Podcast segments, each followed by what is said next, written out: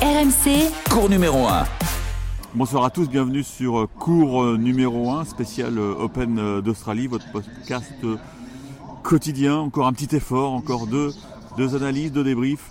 Et puis après, il faudra rentrer à Paris et c'est vrai qu'il y a un petit peu de nostalgie déjà. J'espère que ça va pas s'entendre dans, dans ma voix. Il y a beaucoup de bruit autour de moi parce que je suis dehors et devant un écran géant, il y a les commentaires live de la finale du double.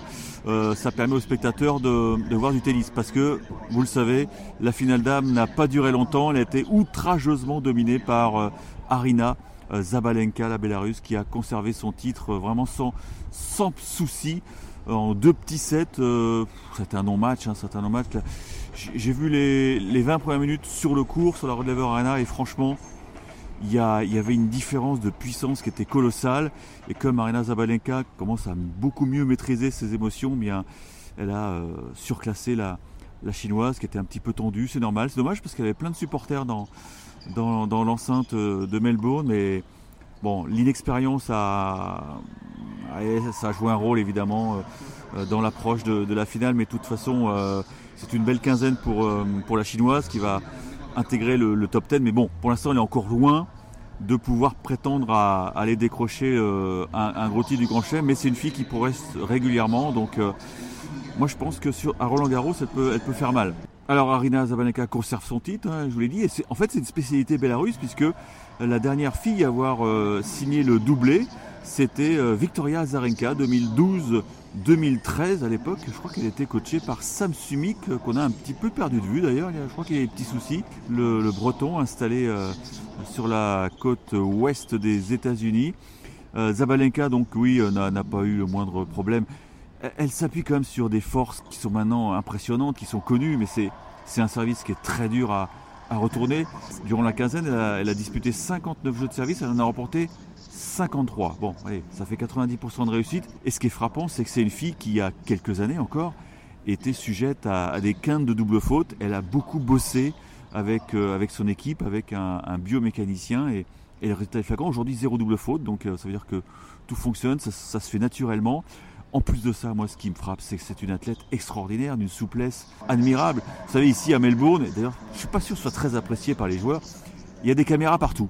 Et les caméras, les images sont récupérées par le diffuseur, et donc, euh, quand ils l'ont invité sur leur plateau, les, les diffuseurs de la Nine, ils lui ont proposé un, petit résumé de, l'ambiance de travail euh, dans, son, staff, avec notamment euh, le fait de, de signer au stylo feutre Arina Zabalenka sur le crâne de son préparateur physique.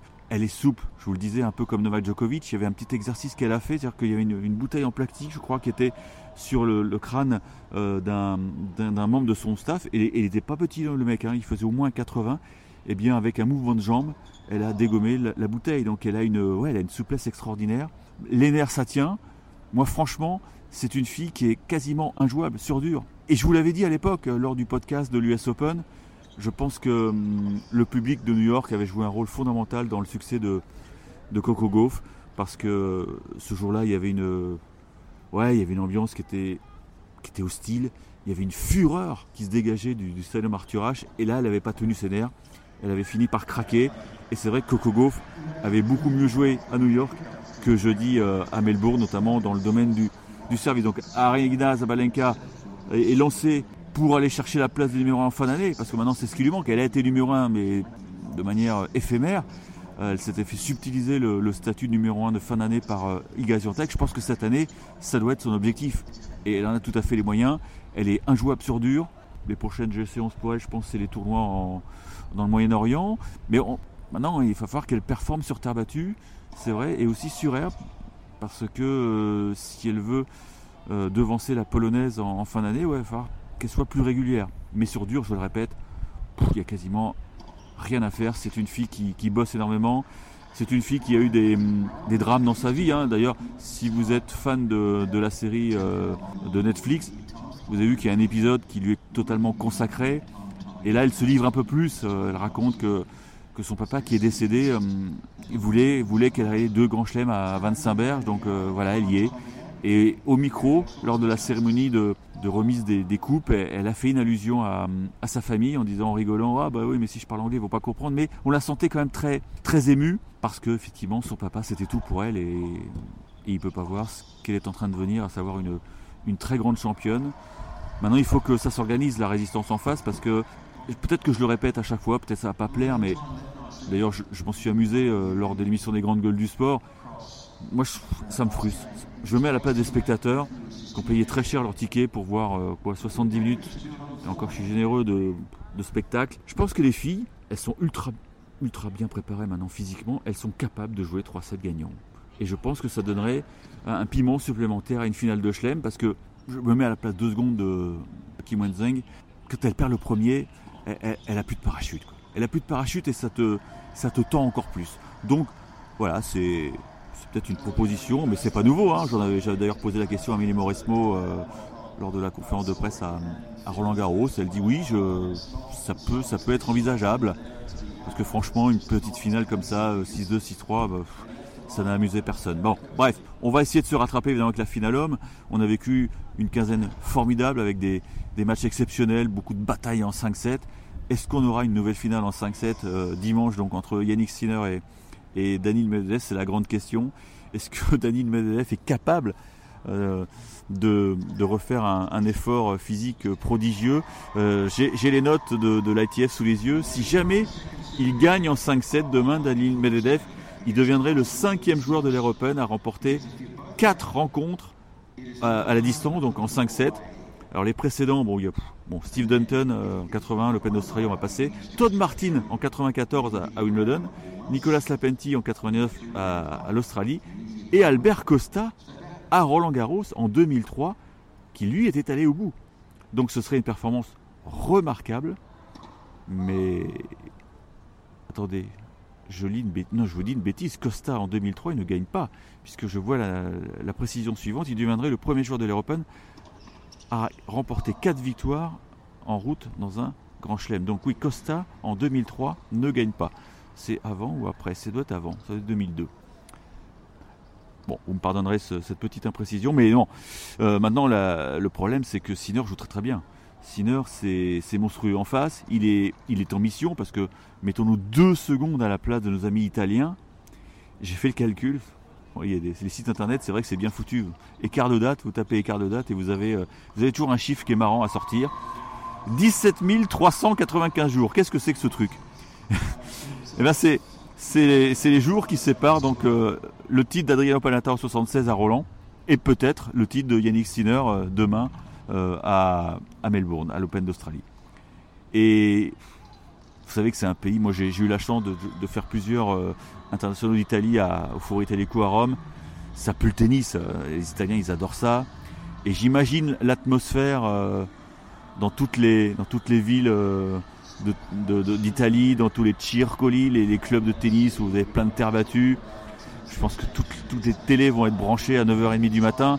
Et je pense je serais curieux de connaître l'audience qu'il y a eu pour la, demi-finale de Sinner face à Novak Djokovic qui s'est disputé, vous le savez, à, 4h30 du matin. Donc, euh, et moi j'ai en mémoire le commentaire de la, euh, du monsieur de la BBC, je ne sais pas qui c'était, quand, Andy Murray gagne ou il me donne en 73 et qui donc met fin à cette, cette attente insupportable puisque le dernier vainqueur c'est Fred Perry, je ne sais même plus combien c'était.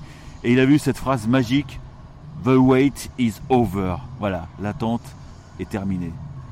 Peut-être donc que les, commentateurs italiens vont, hurler cela, euh, soit dans leur radio, soit dans leur télé, mais c'est vrai que Sinner est favori hein, pour les bookmakers, vous avez sûrement constaté.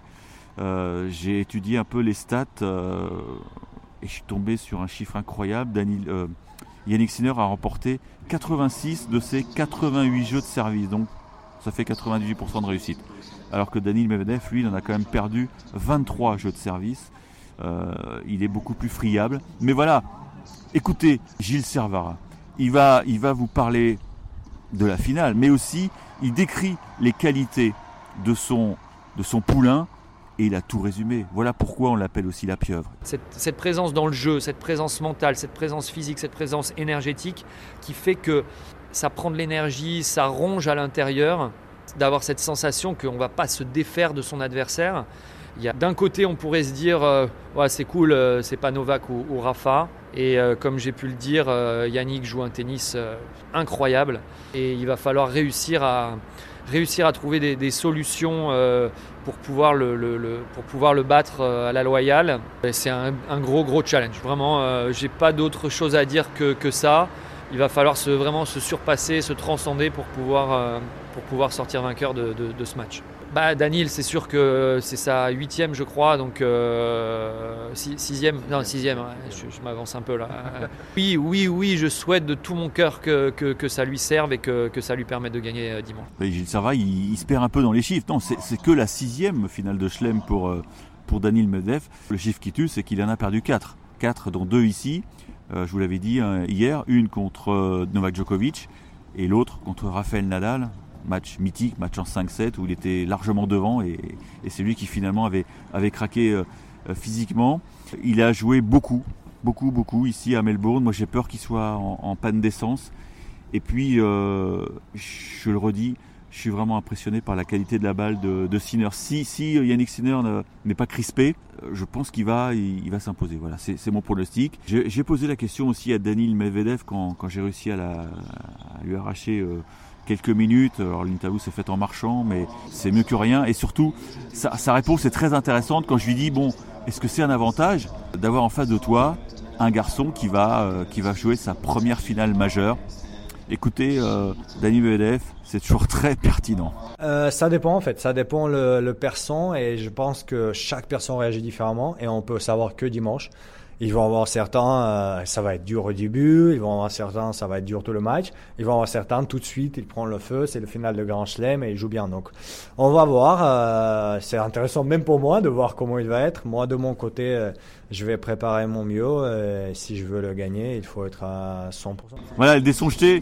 Je pense qu'on va assister à un grand spectacle parce que on peut pas rester sur un, une finale moisie, quoi. Je veux dire, on a eu 15 jours fabuleux avec des j'ai plein de souvenirs en tête. Euh, il n'y a pas eu que, que le parcours des Français qui a été admirable. C'est vrai que peut-être que mon meilleur souvenir, c'est le match de Manarino face à Shelton sur la Kia Arena, mais le parcours d'Arthur Cazot euh, est marquant d'ailleurs. Euh, il va jouer le tournoi de Montpellier. Le tirage au sort a été, a été effectué, j'ai regardé par curiosité. Si jamais on a des retrouvailles Rouneux-Cazot, ce sera en finale ce sera en finale puisqu'ils ne sont pas dans la même partie de tableau. En revanche, on peut avoir un rouneux gasqué dès les huitièmes de finale. Et de mémoire, Arthur Cazot va prendre au premier tour euh, l'Allemand Marterer avec un possible deuxième tour. Enfin, s'il gagne, ce serait euh, une grosse tête de série, à savoir Félix Auger Aliassim. Et à noter que les deux wildcards françaises, parce qu'Arthur Cazot finalement n'a pas eu, n'a plus eu besoin de wildcard, ils ont, ils ont attribué une invite à Harold Maillot. C'est marrant, les deux finalistes de l'Open d'Australie euh, il y a 4 ans. Harold Maillot qui jouera Lucas Pouille, donc deux, deux wildcards l'une contre l'autre. Voilà, c'est Montpellier, on aura l'occasion d'en reparler dans les paris RNC à partir de la semaine prochaine maintenant. Bah, je vous souhaite une grande finale. Le feu d'artifice demain donc à 9h30 pour vous en heure française, à 19h30 en night session ici à, à Melbourne, euh, avec on espère le, toit ouvert. Aujourd'hui, il y avait un peu de vent, mais euh, bon, les conditions seront, parfaites comme d'habitude. On, est en plein été, même si parfois il fait, il frisquer. On met la petite laine, mais ça va se terminer en apoto. Je le sens et, et, on verra si Dani Medvedev est capable de contrarier euh, Yannick Sinner en sachant donc, je vous l'avais dit hier, qu'il a perdu les trois dernières rencontres, toutes trois disputées en 2023. Sinner, Medvedev, faites vos jeux et moi je vais me régaler. Ciao, ciao. RMC, cours numéro 1.